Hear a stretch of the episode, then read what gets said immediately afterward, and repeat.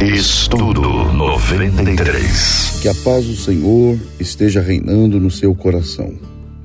Eu sou o pastor Elias Torralbo e terei a alegria de, neste mês de janeiro, compartilhar algo da palavra do Senhor para juntos refletirmos sobre o seguinte tema: o caminho para a plena felicidade.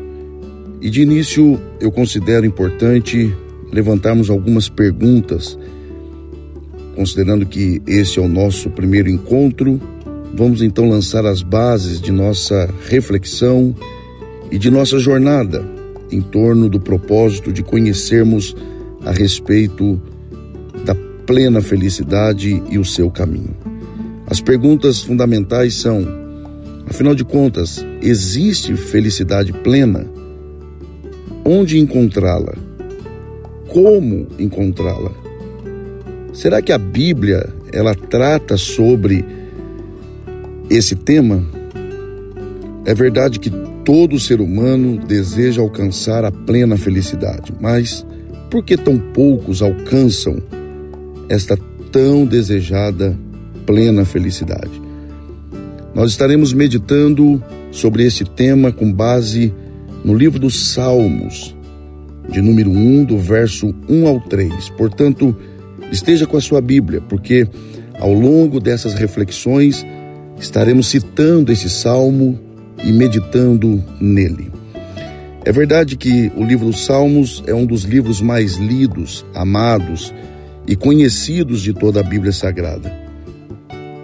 E esse livro tem sido chamado por alguns de o coração da Bíblia porque trata-se de um livro completo em si mesmo. É um livro extraordinário. E o Salmo primeiro, ele serve como uma espécie de introdução da obra. E é claro que você sabe da importância da introdução de um livro. Portanto, o livro dos Salmos e o Salmo de número um ocupa aí um papel extremamente importante, por isso devemos olhar para ele com muita atenção e muito carinho. Alguém disse que se alguém perdesse a Bíblia e lhe restasse somente o Salmo primeiro, seria possível entender o plano de Deus para o homem. E eu concordo, porque o Salmo primeiro, ele contém lições que envolvem toda a relação do homem com Deus. Ele fala de bem-aventurança, comportamento humano, promessas divinas, dois tipos de pessoas, ímpias e justas, dois caminhos, recompensa e punição, eternidade e muitos outros assuntos.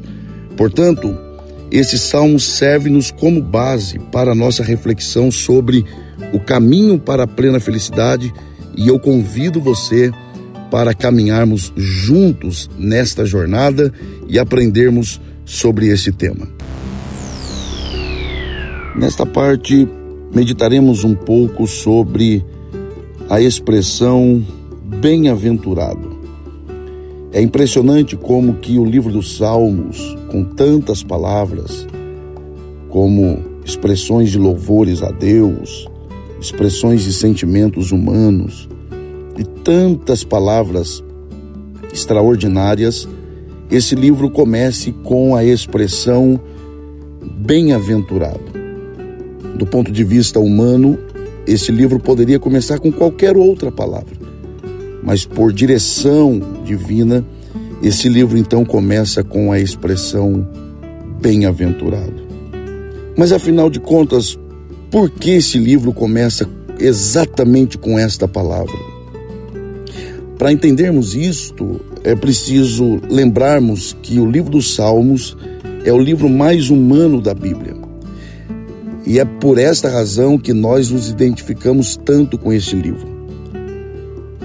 E por ser o livro mais humano da Bíblia, ele não poderia começar com outra palavra, com outra expressão, com outro termo, senão bem-aventurado. Porque a bem da verdade é que Deus criou o homem, Deus formou o homem Deus fez a raça humana com o propósito de que o homem, a mulher, de que ambos fossem bem-aventurados. Então eu quero que você que acompanha esta reflexão entenda que você foi criado para ser bem-aventurado. A questão é por que então o homem, a mulher sofre tanto e nem sempre ou quase nunca alcança a plena felicidade, a bem-aventurança. É porque algo de muito grave aconteceu no processo e que tirou o homem desse destino. E esse algo muito grave não é outra coisa senão o pecado, o rompimento da relação do homem com Deus, a desobediência. E o Salmo primeiro, ele é um mapa, ele é o caminho, ele é ou serve como a bússola capaz de conduzir ou de reconduzir o homem a esse destino. Portanto, meditar no Salmo primeiro é meditar exatamente sobre o caminho de volta para casa o caminho de volta para o plano original, ser bem-aventurado. Mas afinal de contas, o que é ser bem-aventurado? Geralmente as pessoas definem bem-aventurança como felicidade, mas não. Ser bem-aventurado não é ser feliz. Ser bem-aventurado, por incrível que pareça, é ser mais do que feliz. Alguém poderá até dizer, mas está tão difícil ser feliz que dirá mais do que feliz. Alguém que não é mais do que feliz servindo a Deus, andando com Deus, é porque provavelmente as suas expectativas estão equivocadas e que precisam ser revistas, reavaliadas e reconduzidas porque quando a Bíblia fala de bem-aventurança, ela fala de ser mais do que feliz. Mas na prática, o que isso quer dizer? Ser mais do que feliz, de acordo com a Bíblia, é ser resolvido na vida, ser plenamente satisfeito. Não há nada mais trágico do que conviver com alguém constantemente insatisfeito mas quem é bem-aventurado é plenamente satisfeito. E quando olhamos para a Bíblia, como em Filipenses capítulo 4, verso 11, encontramos o apóstolo Paulo escrevendo de dentro de uma cadeia, escrevendo de dentro de uma prisão e afirmando: porque aprendi a viver contente em toda e qualquer situação. Esse contente aqui não é sorridente, essa expressão contente vem do termo conter-se ou saber se comportar corretamente. Paulo está dizendo que quando ele tem dinheiro, ele se comporta como crente, quando não tem, da mesma forma. O que ele está dizendo é: o que vai do lado de fora não é capaz de alterar o que foi plantado, gerado dentro do meu coração. E Paulo tem autoridade para dizer isso, porque, como eu tenho dito, ele estava dentro de uma prisão. E a carta aos Filipenses é a carta da alegria, como um preso, um prisioneiro, preso por ser um pregador fiel. Escreve uma carta para pessoas livres na intenção de alegrá-las. Pela ótica humana, tinha que ser o contrário. Os livres deveriam estar escrevendo para alegrá-lo, mas não é Paulo quem escreve para alegrar esses irmãos. Por quê? Porque, na verdade, a verdadeira alegria não depende de espaço, não depende de lugar, não depende de condições externas. Trata-se de algo que é Deus quem planta. Como está em Abacuque 3, do 17 ao 19. Pode faltar tudo, todavia eu me alegrarei no Senhor. Continuemos no caminho em direção à plena felicidade.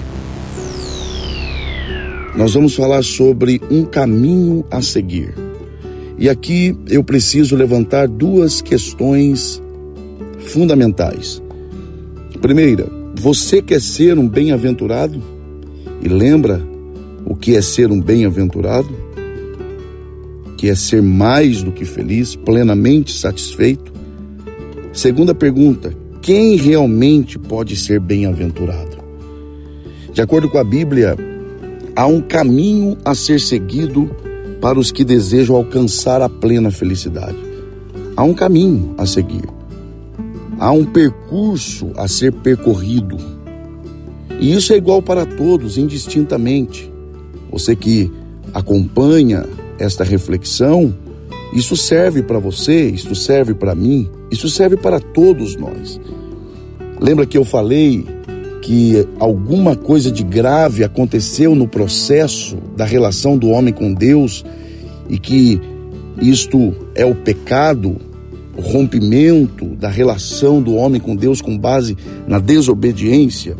Então, neste processo, Deus é a parte ofendida. Ele foi ofendido. O homem desobedeceu e rompeu, traiu a Deus.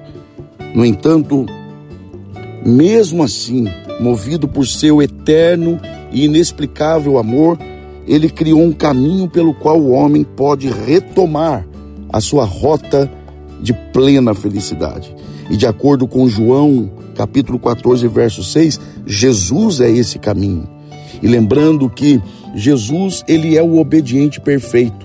Só há um caminho de retorno para a plena felicidade que é passando por Cristo, que é o obediente perfeito.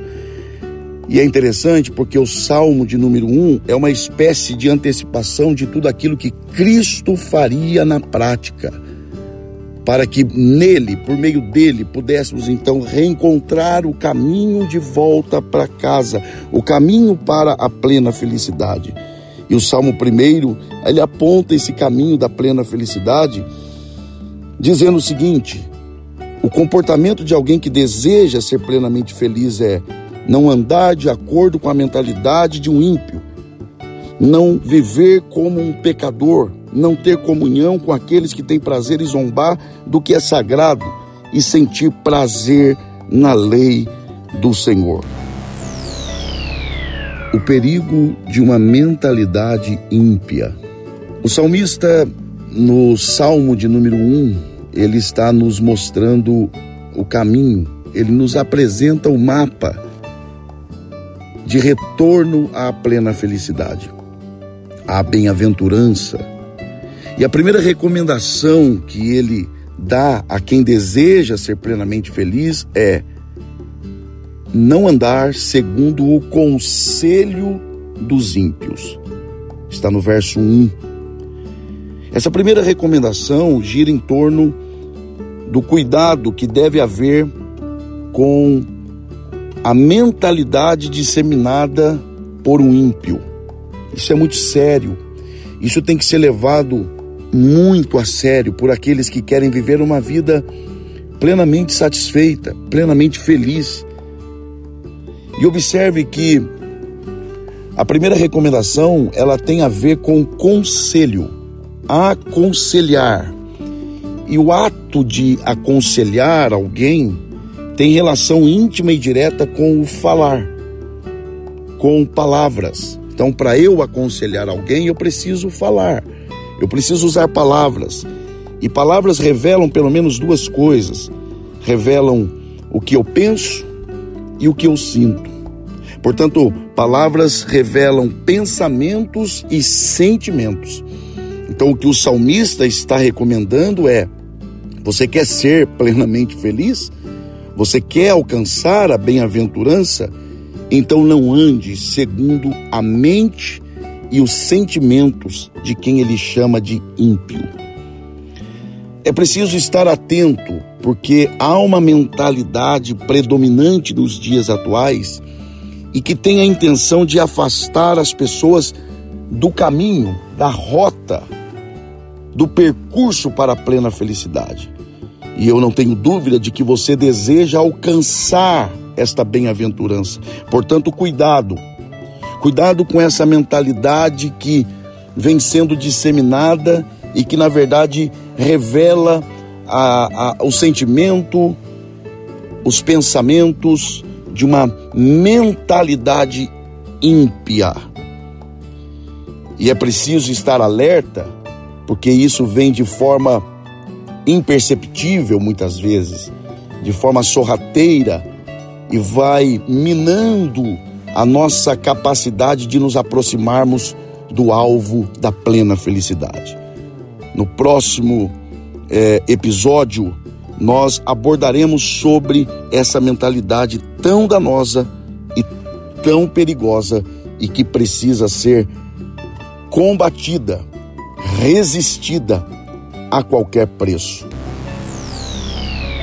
O que de fato vem a ser uma mentalidade ímpia? Como essa mentalidade se manifesta?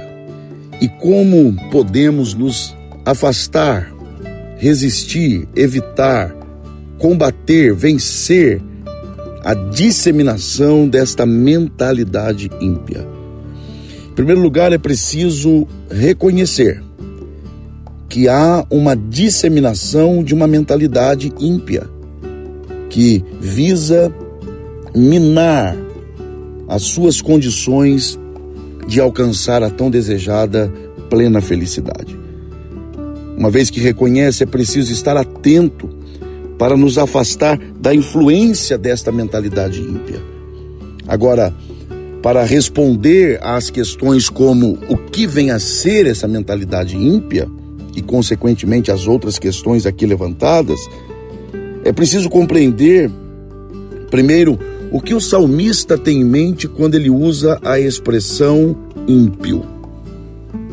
Geralmente se pensa em ímpio ah, uma pessoa que não serve a Deus, uma pessoa que não é membro de uma denominação evangélica.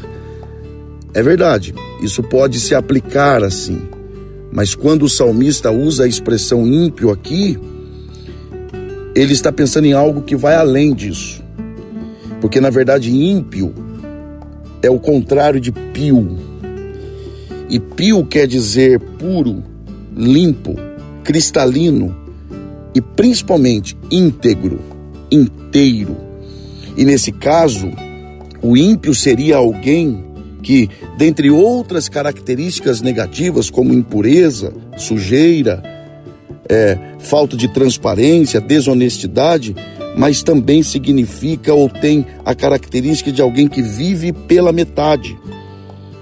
Alguém que acredita ser possível viver dividido entre Deus e as coisas que desagradam a Deus. Sendo assim, não andar segundo os conselhos dos ímpios, que é o primeiro passo em direção à plena felicidade, é o mesmo que não seguir a ideia de viver parcialmente para Deus, mas viver de forma irrestrita e integral, total. Ou seja, você quer ser bem-aventurado, você quer ser plenamente feliz, você quer ser plenamente satisfeito? Acredite, é a palavra de Deus que está nos dizendo. O primeiro passo nessa direção, o primeiro passo nesta jornada de volta para a plena felicidade é viver inteiramente para Deus, entregar-se totalmente a Ele. Portanto, decida hoje, trata-se de uma decisão, viver inteiramente para Deus, dedicar-se inteiramente em agradar a Ele. E sem dúvida alguma, este é o primeiro passo em busca da plena felicidade tratando sobre o perigo de parar no lugar errado. Se você ainda continua com o propósito de alcançar a tão desejada plena felicidade, aqui está mais uma recomendação do salmista a partir do que lemos no livro dos Salmos, de número 1, do verso 1 ao 3. E a segunda recomendação que o salmista dá aos que desejam ser bem-aventurados é esta: nem se detém no caminho dos pecadores. Isto também está no verso de número 1. Observe que essa segunda recomendação ela tem relação com o cuidado que se deve ter com o ambiente daqueles que vivem uma vida no estilo do pecado. Trata-se sim de um alerta sério e, de certa forma, uma advertência forte. Mas alcançar a tão desejada plena felicidade também é algo que deve ser levado a sério. E observe que, se na primeira recomendação que nós vimos no nosso encontro passado, se na primeira recomendação teve a ver com conselho, e aí tem relação com palavras, falar e mentalidade, sentimento, pensamento, nessa segunda recomendação a relação é com o caminho ou o ato, fazer, praticar. Porque sempre que na Bíblia a expressão caminho aparece, isso tem a ver com prática ou até estilo de vida ou a própria vida. E observe que nesse caso o salmista está recomendando o seguinte: na prática, você quer ser bem-aventurado? Você quer alcançar a tão desejada plena felicidade? Então, não se demore em um ambiente no qual o estilo de vida das pessoas é de pecado. Porque há um grande perigo que vem logo após o dar ouvido a uma pessoa ímpia e a seguir essa mentalidade ímpia. Há um perigo logo após cuidado. E esse perigo está relacionado a conviver num ambiente onde o estilo de vida é o pecado. A plena felicidade passa inevitavelmente por você frequentar lugares certos. O salmista adverte dizendo que a pessoa para ser bem-aventurada, ela não pode deter-se no caminho dos pecadores. E observe que a primeira recomendação diz respeito ao ímpio, tem a ver com mente, idealizar, pensar, sentir, enquanto que a segunda recomendação refere-se a pecadores Aí já não é mais mente, sentimento, ideia. Aí já tem relação com prática, fazer, atuar, realizar, consumar. E aqui cabe uma outra grande advertência, um grande alerta. Ninguém começa pecando, mas começa projetando mentalizando.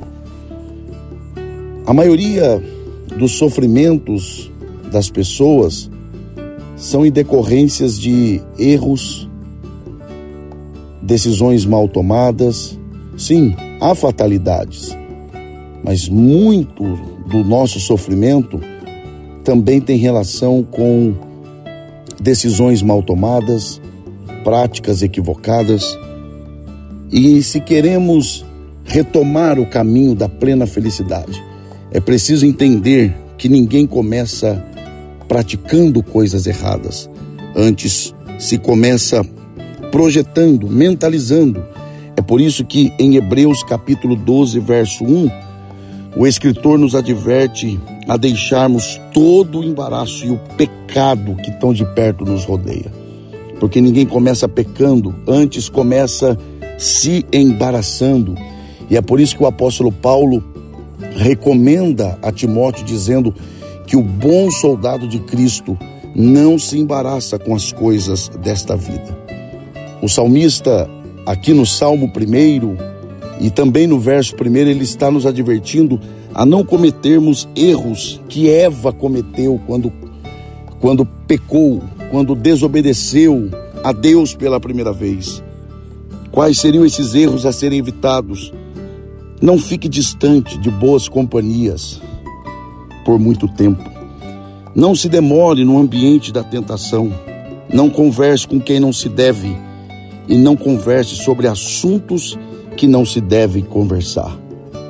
Esteja perto das pessoas certas. Não se demore em ambientes que não são recomendáveis a um servo de Deus.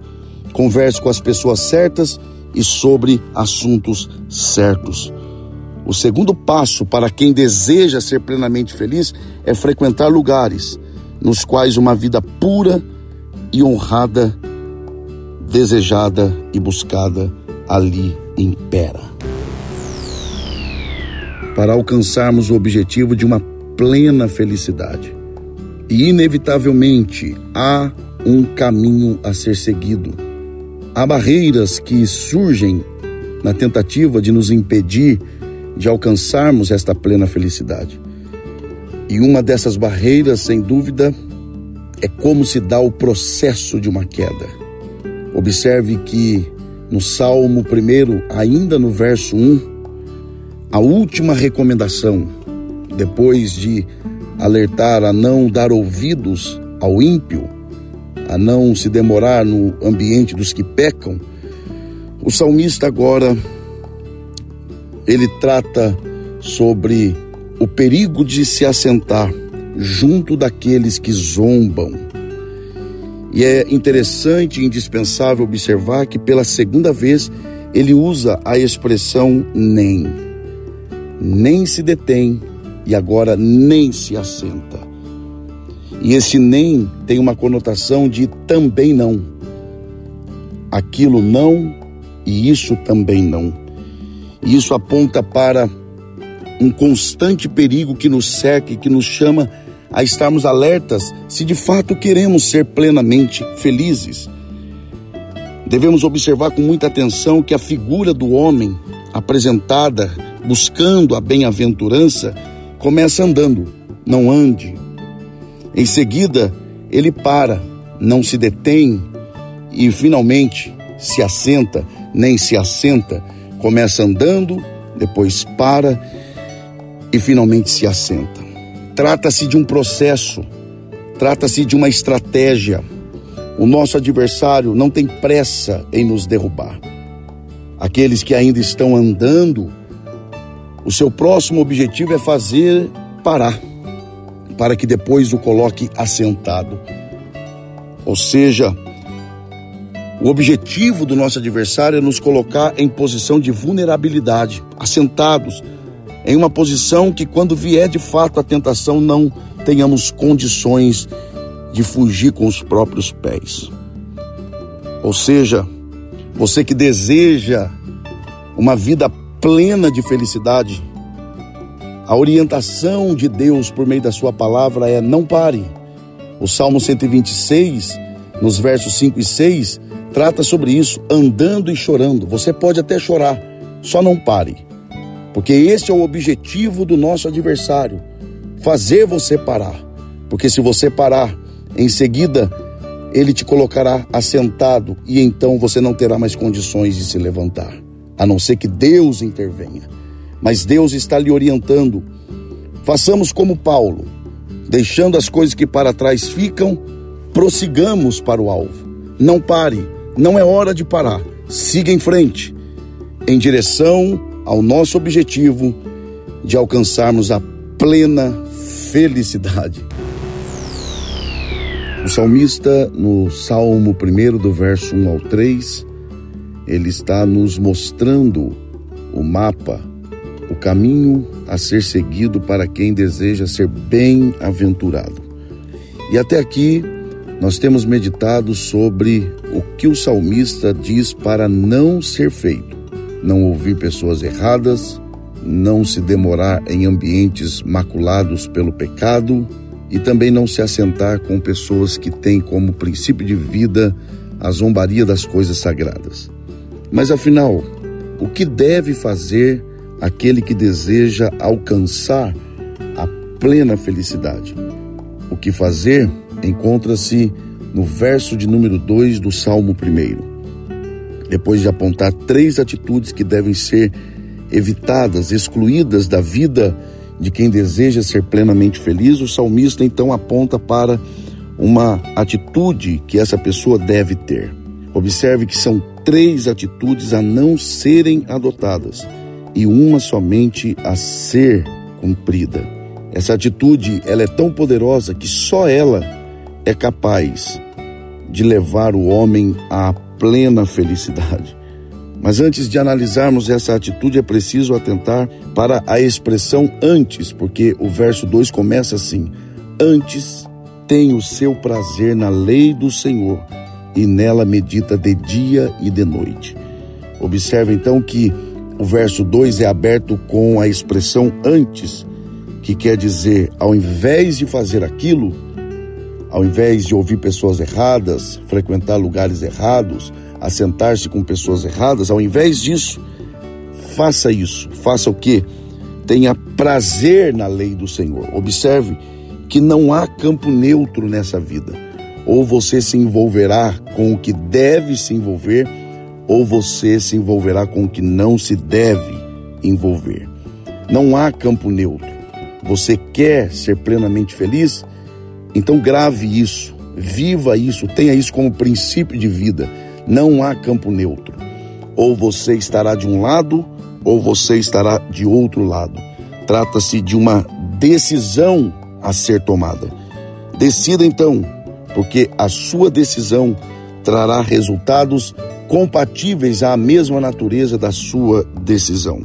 Se o seu desejo é alcançar a plena felicidade, decida seguir a palavra de Deus e as suas recomendações. Qual deve ser a minha relação com as Escrituras se eu desejo ser alguém que desfruta da plena felicidade? Observe que o salmista utiliza-se da expressão lei do Senhor. E naturalmente que ao usar esta expressão, ele está fazendo referência à palavra de Deus, à Bíblia Sagrada. E ele aponta para a direção de uma vida plena de felicidade no espírito e na natureza deste salmo primeiro. Mas afinal, qual é esta direção?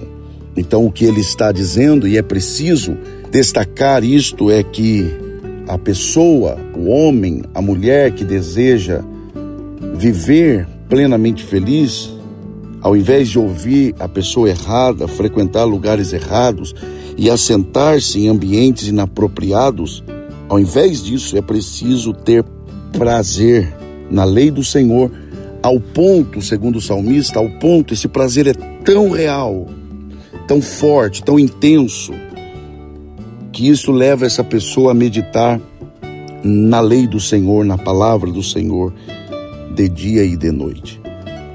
Observe que a recomendação é para ter prazer e não satisfação. Ele diz para ter prazer, que é diferente de satisfação. Porque na verdade, à medida que vamos nos alimentando e bebendo da água que a palavra de Deus nos oferece, nós sempre queremos mais. Então, o que na verdade o salmista está dizendo é para que nós tenhamos prazer, a sensação de prazer, termos é, desejo de estarmos em contato constante com a palavra. Mas afinal de contas, por que temos tanta dificuldades em termos prazer na lei do Senhor? E isso é demonstrado na quantidade de vezes que num dia nós acessamos um telefone, um celular, a internet, comparado ao quanto nós temos contato com a Bíblia Sagrada. Por que o homem tem tanta dificuldade em amar, em sentir prazer, em meditar na palavra do Senhor? É porque o pecado inverteu a ordem dos valores das coisas. O que é bom passou a ser visto como mal, ruim, e o que é mal ou ruim passou a ser visto como bom. E só há uma forma de nós resgatarmos o prazer pela lei do Senhor, pela palavra do Senhor, que é com base na receita que Paulo nos dá em Romanos capítulo 12, em que uma das orientações é para que nós renovemos a nossa mente, a nossa forma de pensar. E quando isso acontecer, o que é bom será bom, o que é ruim será ruim, e então teremos prazer na lei do Senhor e estaremos no caminho para a plena felicidade. E o verso de número 3 do Salmo de número 1, ele mostra-nos evidências de uma vida bem-sucedida ou de uma vida plenamente feliz.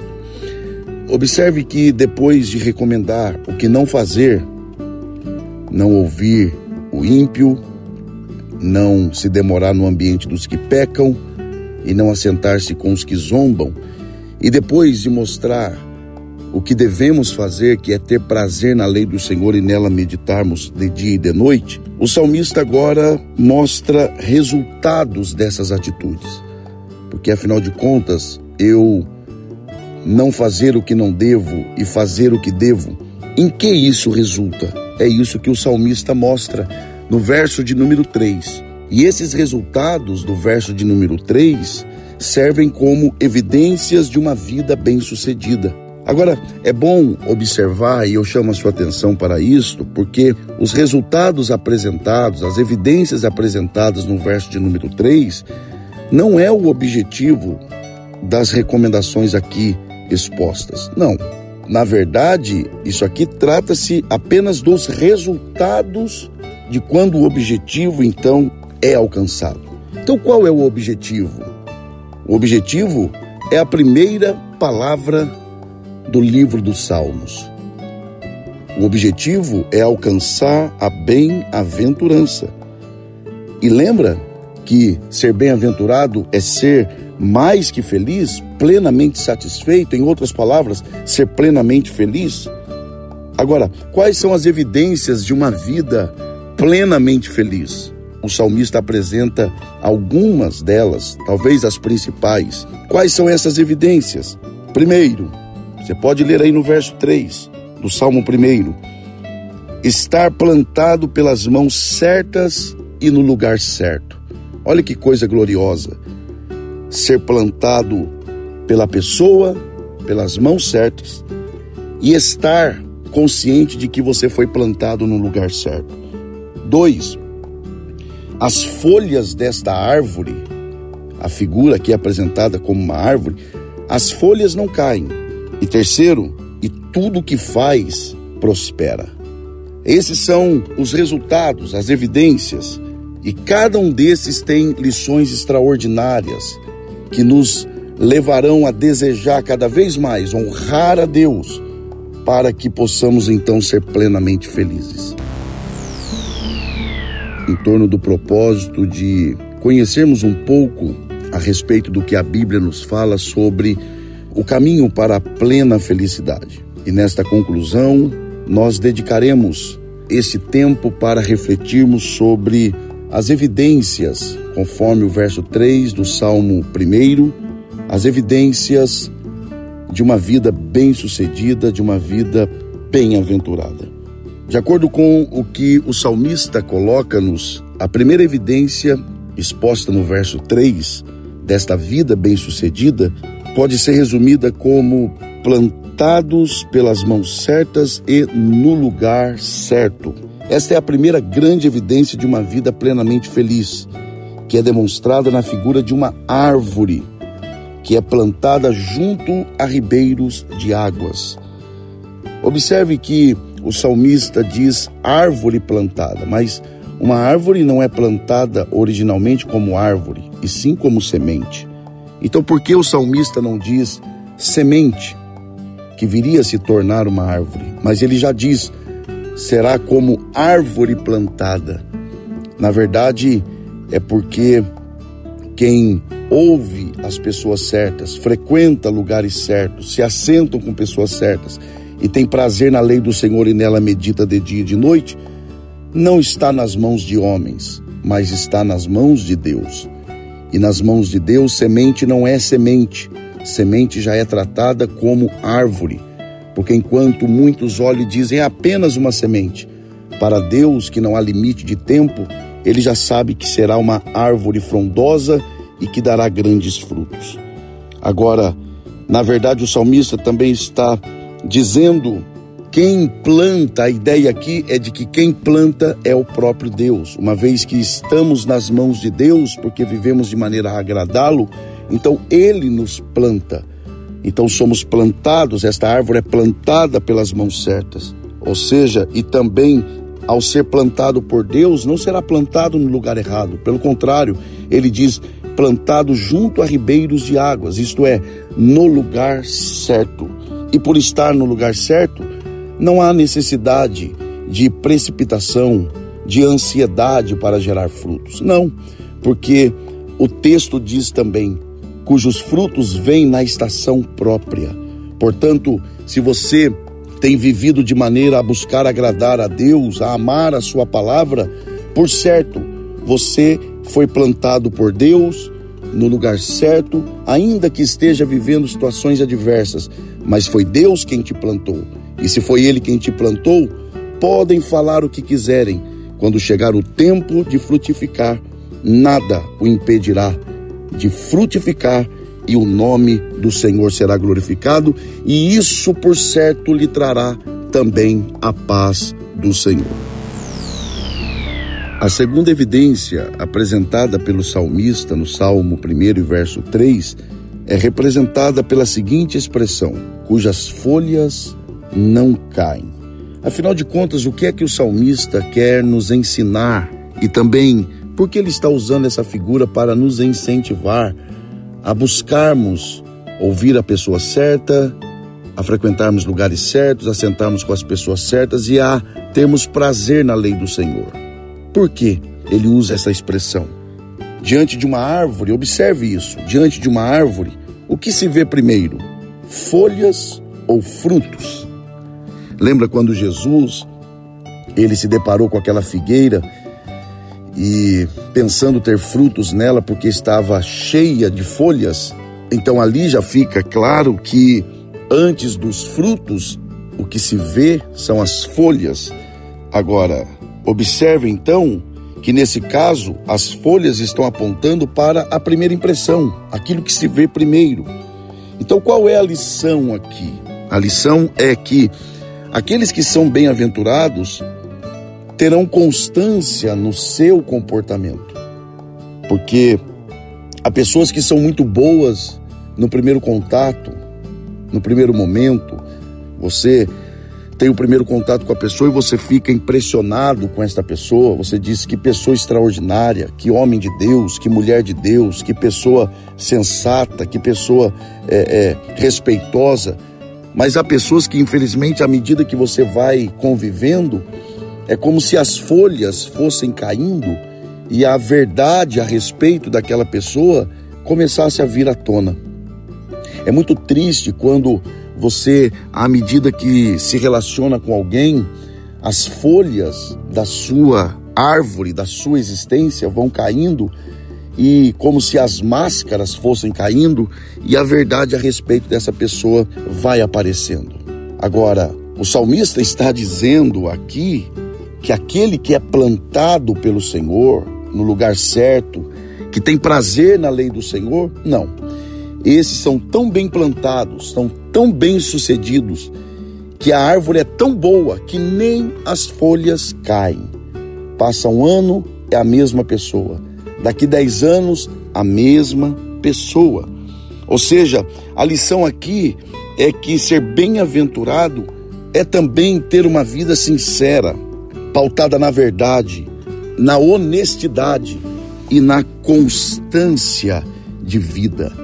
Vale a pena buscar ser bem-aventurado, porque nem as folhas da sua existência cairão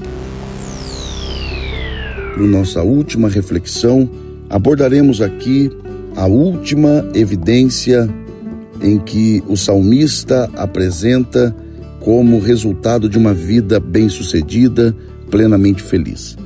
E esta evidência não é outra senão prosperidade em tudo.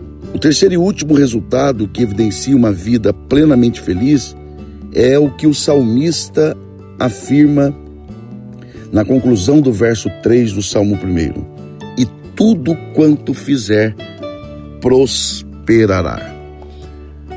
Agora, prosperar aqui não tem relação com dinheiro, não necessariamente.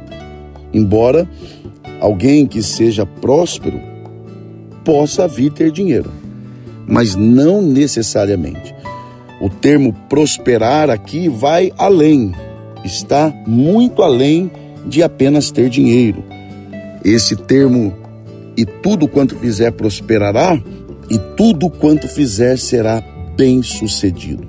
Prosperar aqui tem a ver com ser bem sucedido. Nesse caso, o salmista está dizendo que uma das evidências de alguém plenamente feliz é de que tudo que ele faz, tudo que essa pessoa faz, dá certo. Você já percebeu que há pessoas que pegam coisas quebradas, destruídas, arruinadas, e só de colocarem as mãos as coisas começam a serem reconstruídas. Por outro lado, infelizmente, há pessoas que pegam as coisas muito bem organizadas e, ao entrarem, conseguem destruir. Qual é o segredo? O segredo é o caminho apresentado pelo salmista no Salmo 1. Na prática, isso quer dizer tudo o que essa pessoa que segue as orientações do Salmo 1, tudo que essa pessoa põe a mão prospera, dá certo, anda, vai para frente. Porque há uma diferença muito grande entre Deus ser em mim e Deus ser comigo. Deus ser em mim acontece instantaneamente quando alguém aceita ao Senhor de todo o coração. Agora, ser com alguém é fruto de tempo, fidelidade, à medida que a pessoa vai sendo fiel, ouvindo as pessoas certas, frequentando lugares certos, assentando-se com as pessoas certas e tendo prazer na lei do Senhor, chega um ponto que Deus, que vai acreditando na conta dessa pessoa, diz: a partir de agora eu serei com esta pessoa. Lembra de José? Na casa de Potifar, tudo que colocava a mão prosperava, porque Deus era com ele. Na cadeia, tudo que ele fazia prosperava. Por quê? Porque Deus era com ele. Não importa o lugar, não importa a circunstância. Se Deus for com você, tudo que você fizer prosperará. Que Deus em Cristo te abençoe. Para mim foi um prazer, uma alegria estar com vocês durante todo esse mês de janeiro. Que Deus em Cristo abençoe a Rádio 93, a todos que fazem parte desse grande projeto. Que Deus em Cristo os abençoe e até a próxima e principalmente vivamos a plena felicidade proposta pelo Senhor. Um abraço a todos. Estudo 93.